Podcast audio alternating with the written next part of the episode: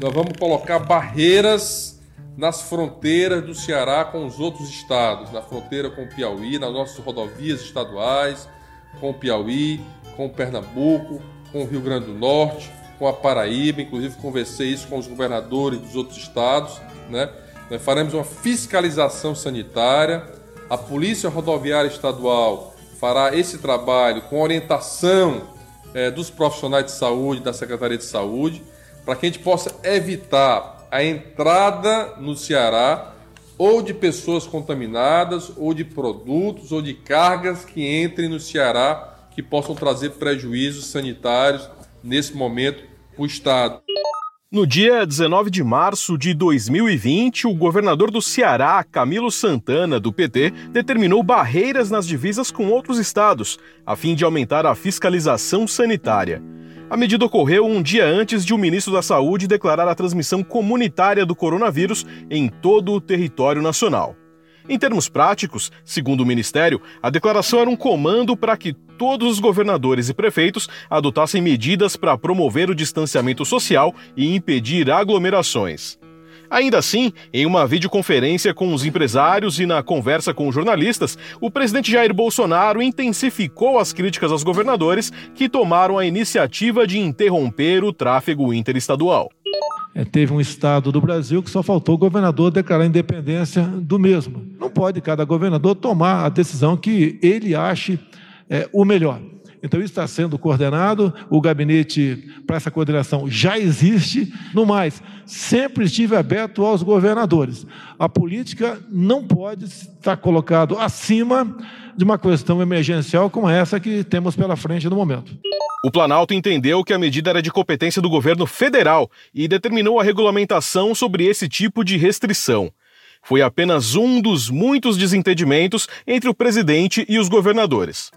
Desde o início do governo Bolsonaro, o petista Camilo Santana, no entanto, adotou uma postura de cooperação com o governo federal para solucionar conflitos na segurança pública e na greve de policiais.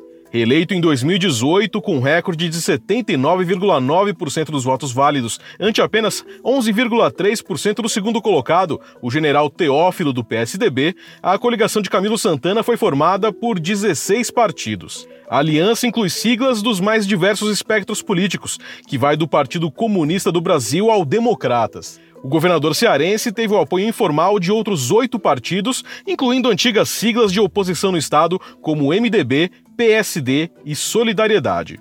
Em dois mandatos, seu governo viveu episódios de seca grave no Ceará, crise na segurança, vazamento de óleo nas praias e greve de policiais. Camilo Santana defende ainda a tão cobrada autocrítica do Partido dos Trabalhadores. Eu sou o Tomás Molina e este é o podcast Funcionário da Semana. Conheça quem trabalha para você.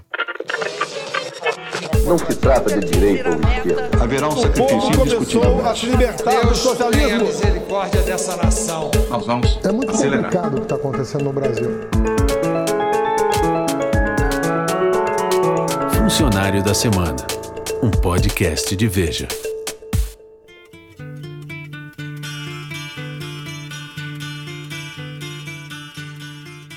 O governador do Ceará, Camilo Santana, é apresentado como um dos novos quadros do PT. Ele é afilhado político dos irmãos Cid e Ciro Gomes e um dos defensores da autocrítica e da renovação do Partido dos Trabalhadores. Eu sempre disse que o PT precisa se renovar, né? precisa fazer autocrítica. O mundo mudou e a gente precisa acompanhar as mudanças que ocorrem ao nosso redor. Né? Então, eu acho que o grande erro do PT é esse: é não se renovar, não se reciclar, não se reinventar, não se fazer. Qual o problema de fazer uma autocrítica? Olha, nós erramos a política econômica do governo, nós erramos. Não, é problema nenhum. Na eleição presidencial de 2018, Camilo Santana ficou dividido no primeiro turno entre os palanques de Fernando Haddad, do seu partido, e de Ciro Gomes, do PDT. Camilo foi um dos defensores de uma chapa Ciro Haddad.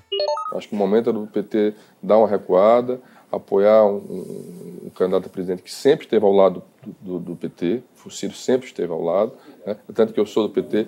É, o, governo, o governo do Cid Gomes era do PDT, né? e ele resolveu apoiar um candidato do PT para continuar o trabalho, porque nós representamos um projeto. Então, eu acreditava, eu defendia que era o momento do PT apoiar o Ciro, o Haddad seu vice, é, naquele momento importante é, para o Brasil. Infelizmente, não foi possível. No segundo turno, a tentativa de reaproximação com os irmãos Gomes ampliou o racha entre Ciro e o PT. Camilo Santana estava no evento em que o então senador eleito Cid Gomes também cobrou uma autocrítica dos petistas e foi vaiado pelos militantes. Se quiser dar um exemplo para o país, tem que fazer um meia-culpa, tem que pedir desculpas, tem que ter humildade, tem que ter humildade e reconhecer que fizeram muita besteira. É assim, é, pois tu vai perder a eleição. Não admitiu meia-culpa, não admitiu os erros que cometeram, isso é para perder a eleição e é bem feito. É bem feito perder a eleição. Lula, o Lula tá preso, babaca. Preso. O Lula tá preso. E vai fazer o quê?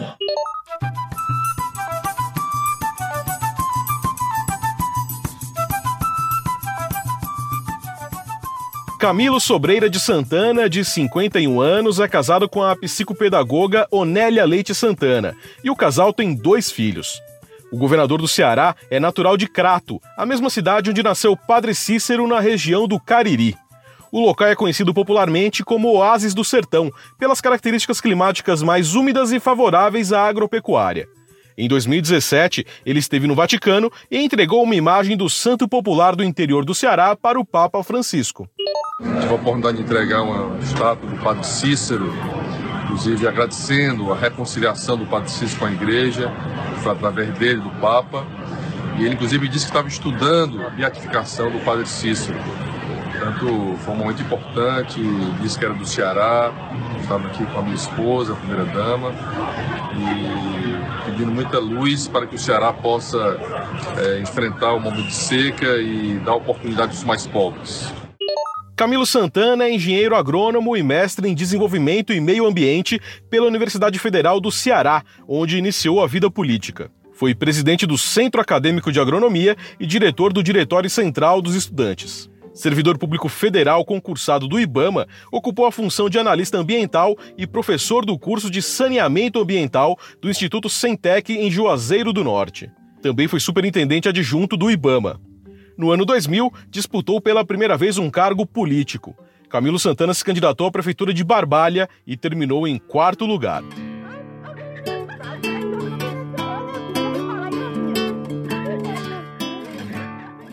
Pela segunda vez em 2004, recebeu quase 10 mil votos para prefeito, mas ficou em segundo lugar. Seis anos depois, foi o deputado estadual mais votado do Ceará, com 131 mil votos. Também foi secretário do Desenvolvimento Agrário e das cidades na gestão Cid Gomes, antes de ser escolhido para disputar o governo do estado em 2014. Desconhecido pela grande maioria dos cearenses no início da campanha, Santana chegou a ter menos de 10% da preferência do eleitorado. Mas após o forte apoio dado pelos irmãos Gomes, sua candidatura deslanchou. Cid Gomes não poupou esforços para impulsionar o afiliado político e participou até mesmo de adesivaços em cidades estratégicas. O petista venceu a eleição com 53% dos votos contra 46% de Eunício Oliveira, do MDB. Em março de 2017, Camilo Santana reconheceu que teve um início conturbado no governo que se deu durante a gestão da ex-presidente Dilma Rousseff. Nós não esperávamos enfrentar um momento tão conturbado no país, né? uma crise econômica sem precedentes, principalmente esses dois anos, 2015 e 2016. O Ceará, além da crise econômica, nós enfrentamos um problema seríssimo, que é a crise hídrica do Estado. São cinco anos seguidos de seca, chuvas abaixo da média. Isso tem sido a minha maior dor de cabeça, porque ninguém pode viver sem água. Seu governo também registrou uma série de crises na segurança pública. Em 2016, houve ataques a torres de telefonia e um carro cheio de explosivos chegou a ser colocado na rua da Assembleia Legislativa do Ceará. A ação aconteceu depois que os parlamentares aprovaram um projeto de autoria do governo que proibia as operadoras de conceder sinal de radiofrequência nas áreas de unidades prisionais. Em 2018, uma nova onda de ataques atingiu prédios públicos, ônibus e uma torre de telefonia. Sobre as ações criminosas contra prédios públicos e coletivos registrados no Ceará nas últimas horas, informos que temos trabalhado firme para identificar e prender cada um dos bandidos. Seis envolvidos já foram capturados e outros três foram mortos durante a ação policial que chegou até eles pelo serviço de inteligência. Esses atos criminosos, que se assemelham a atos terroristas, têm ocorrido por interesses contrariados desses bandidos que buscam afrontar o Estado e amedrontar a população. Não conseguirão intimidar o Estado. Muito pelo contrário, essas ações serão respondidas com força à altura que for necessária. Falar demais, chiclete azeda. Chama o Samu e ensina pra esse comédia. Respeitar nossos princípios. Tem mais Deus pra dar que num pinico. No início do segundo mandato, em 2019, Camilo Santana criou a Secretaria de Administração Penitenciária e enfrentou uma nova onda de ataques. Os atentados começaram após o secretário anunciar maior rigor na direção das unidades e o fim da divisão dos presídios por facções. Ao ser questionado por que seu grupo político demorou 12 anos para implementar as medidas nas penitenciárias, o petista alegou que as ações do governo exigiam um longo processo de preparação. Em entrevista à Globo News em março deste ano, ele afirmou também que o Ceará virou ponto estratégico para o tráfico internacional de drogas. A maioria dos presídios do Brasil se transformaram em escritório do crime. As pessoas lá de dentro comandando o crime e o Ceará virou uma espécie de referência de, de tráfico, de conexão internacional de tráfico de drogas para o resto do mundo. Porque nós somos o ponto mais próximo da Europa. Nós estamos trabalhando hoje para ser o hub aéreo do Nordeste. Ao mesmo tempo também tem as coisas boas, mas tem as coisas ruins. Então, é, uma série de ações a gente está fazendo, é, Miriam, mas essa coisa do presídio, eu me lembro que eu estou falando isso até para comparar um pouco com esse episódio que aconteceu no Ceará. Nós enfrentamos as facções criminosas. Eu tomei a decisão de enfrentar, de organizar os presídios, de acabar com a comunicação, acabar com os privilégios. Né? É, não foi fácil. Qual era a primeira reação do, do, do, das facções, dos grupos criminosos? Eram amedrontar a população incendiavam ônibus. Foi, um, foi mais de 30 dias, nós resistimos. Né? E hoje, hoje, se você for ao Ceará, nós vamos ter hoje um dos melhores sistemas prisionais do Brasil. Né? Não tivemos uma fuga no último ano, tivemos uma rebelião no último ano. Né? Estamos agora com um presídio de segurança máxima, um trabalho. Então, isso teve também uma influência muito forte na segurança fora nas ruas. Em janeiro de 2019, o governador elogiou o apoio imediato do presidente Jair Bolsonaro e do ministro da Justiça e Segurança Pública Sérgio Moro durante o agravamento da crise da segurança no estado. Em fevereiro deste ano, durante a greve dos policiais militares, o Ceará registrou 312 homicídios nos 13 dias de paralisação. Uma média de 26 assassinatos por dia. No episódio do motim dos policiais, o ministro Sérgio Moro autorizou o envio de tropas da Força Nacional para o estado. A paralisação ela é ilegal, né? não deveria ser feita e tem que ser interrompida o mais brevemente possível. Quem tem a responsabilidade de resolver o problema é o Estado do Ceará e não a União Federal. A União Federal está lá apoiando a população cearense para evitar que essa paralisação resulte em maior prejuízo para a população. O conflito atingiu seu ápice após o senador licenciado Cid Gomes ser baleado ao avançar com uma retroescavadeira contra um portão de um quartel tomado por policiais militares em Sobral. O prefeito dessa cidade é Ivo Gomes, irmão dos ex-governadores Ciro e Cid. Vocês têm cinco minutos para pegarem os seus parentes, as suas esposas, os seus filhos, calma, e sair daqui em paz. Cinco minutos. Nenhuma mais. Você não tem autoridade para fazer esse e tipo de coisa. Me solte. Me solte. Me solte.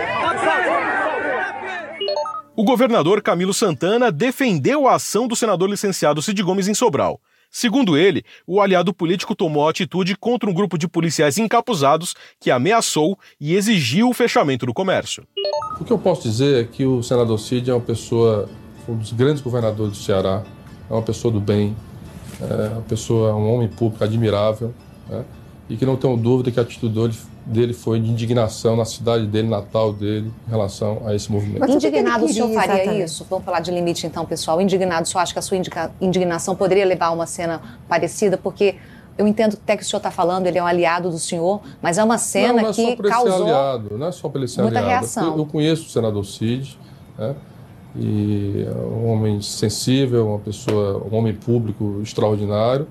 E não tenho dúvida que, ali você imaginar quantidade de pessoas que ligaram para ele, chorando, reclamando, vendo sua cidade sitiada, ele simplesmente foi até a cidade dele, chamou a população né, para tentar mostrar que aquilo que os policiais estavam fazendo estava errado.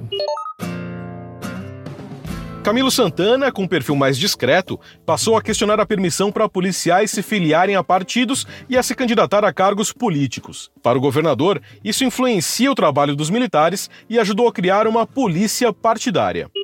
É tanto que as lideranças desses movimentos todos são parlamentares. É um deputado federal, é um deputado estadual, é um vereador de Fortaleza, é um vereador de Sobral, que começou o movimento lá. Né?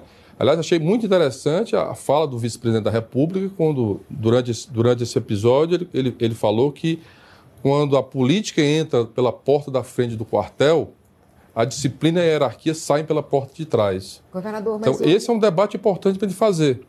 A greve terminou no início de março deste ano, após os policiais terem aceitado a proposta feita pela comissão especial, formada pela Assembleia Legislativa, Ministério Público, Tribunal de Justiça e OAB do Estado. Em 2016, o governador Camilo Santana foi envolvido em um escândalo de compra de votos. A Polícia Federal indiciou a primeira-dama, Onélia Santana, pelos crimes de associação criminosa, compra de votos e ameaças a eleitores durante a eleição municipal. Segundo a PF, Onélia atuou para beneficiar o petista Fernando Santana, candidato derrotado à prefeitura de Barbalha. Ele era assessor de gabinete do governador Camilo Santana. O processo começou após a prisão em flagrante de uma assessora da primeira-dama. Ela foi pega com cerca de 50 mil reais em dinheiro vivo guardados em envelopes junto com material de campanha de Fernando Santana. Na época, Onélia, que é cunhada de Fernando, negou envolvimento com o caso. O Tribunal Regional Eleitoral do Ceará, no entanto, suspendeu em uma decisão provisória em março de 2018 a ação que teve como réus a primeira-dama e mais nove pessoas. Camilo Santana, que costuma citar a cooperação do governo Bolsonaro com a sua administração, foi um dos governadores que criticaram o presidente após o pronunciamento contra o distanciamento social para conter o avanço do novo coronavírus. O governador do Ceará também apontou falhas na gestão do governo federal durante a crise. Vou dar um exemplo dessa falta de alinhamento, de diretrizes né, que os especialistas de saúde do Ministério da Saúde deveriam fazer para os estados brasileiros, para todo o país, como está acontecendo no mundo inteiro, há um alinhamento, há uma diretriz de ações, está faltando no Brasil. Isso tem forçado a que cada governador tome decisões importantes e aqui no Ceará nós estamos tomando decisões porque considerando que em primeiro lugar está a vida das pessoas. E aí vou dar um exemplo dessa falta de alinhamento. Recentemente, a Justiça Federal do Ceará é, proibiu os voos internacionais no aeroporto é, de Fortaleza. E a AGU, que é a Advocacia Geral da União, que faz parte do governo federal, entrou com recurso e hoje suspenderam a decisão da própria Justiça Federal.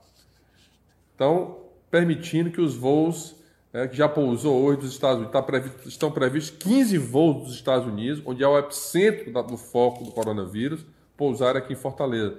Então isso mostra a falta de alinhamento, a falta de coordenação, a falta de uma orientação hoje é, é, para todo o Brasil.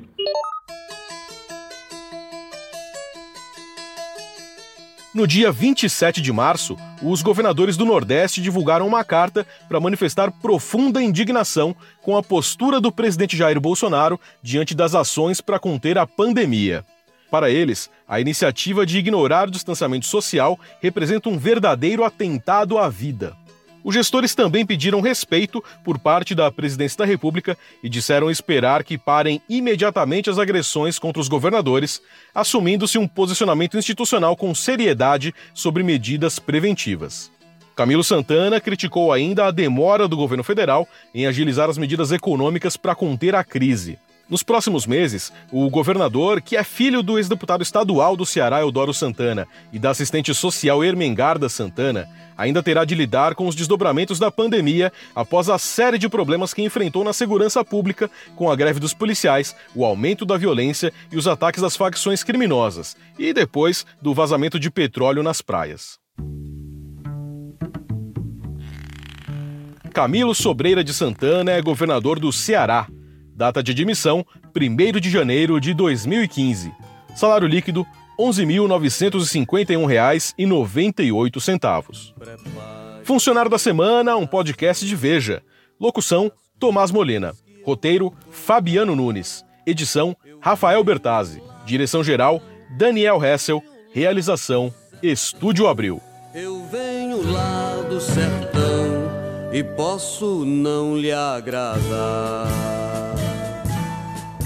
aprender.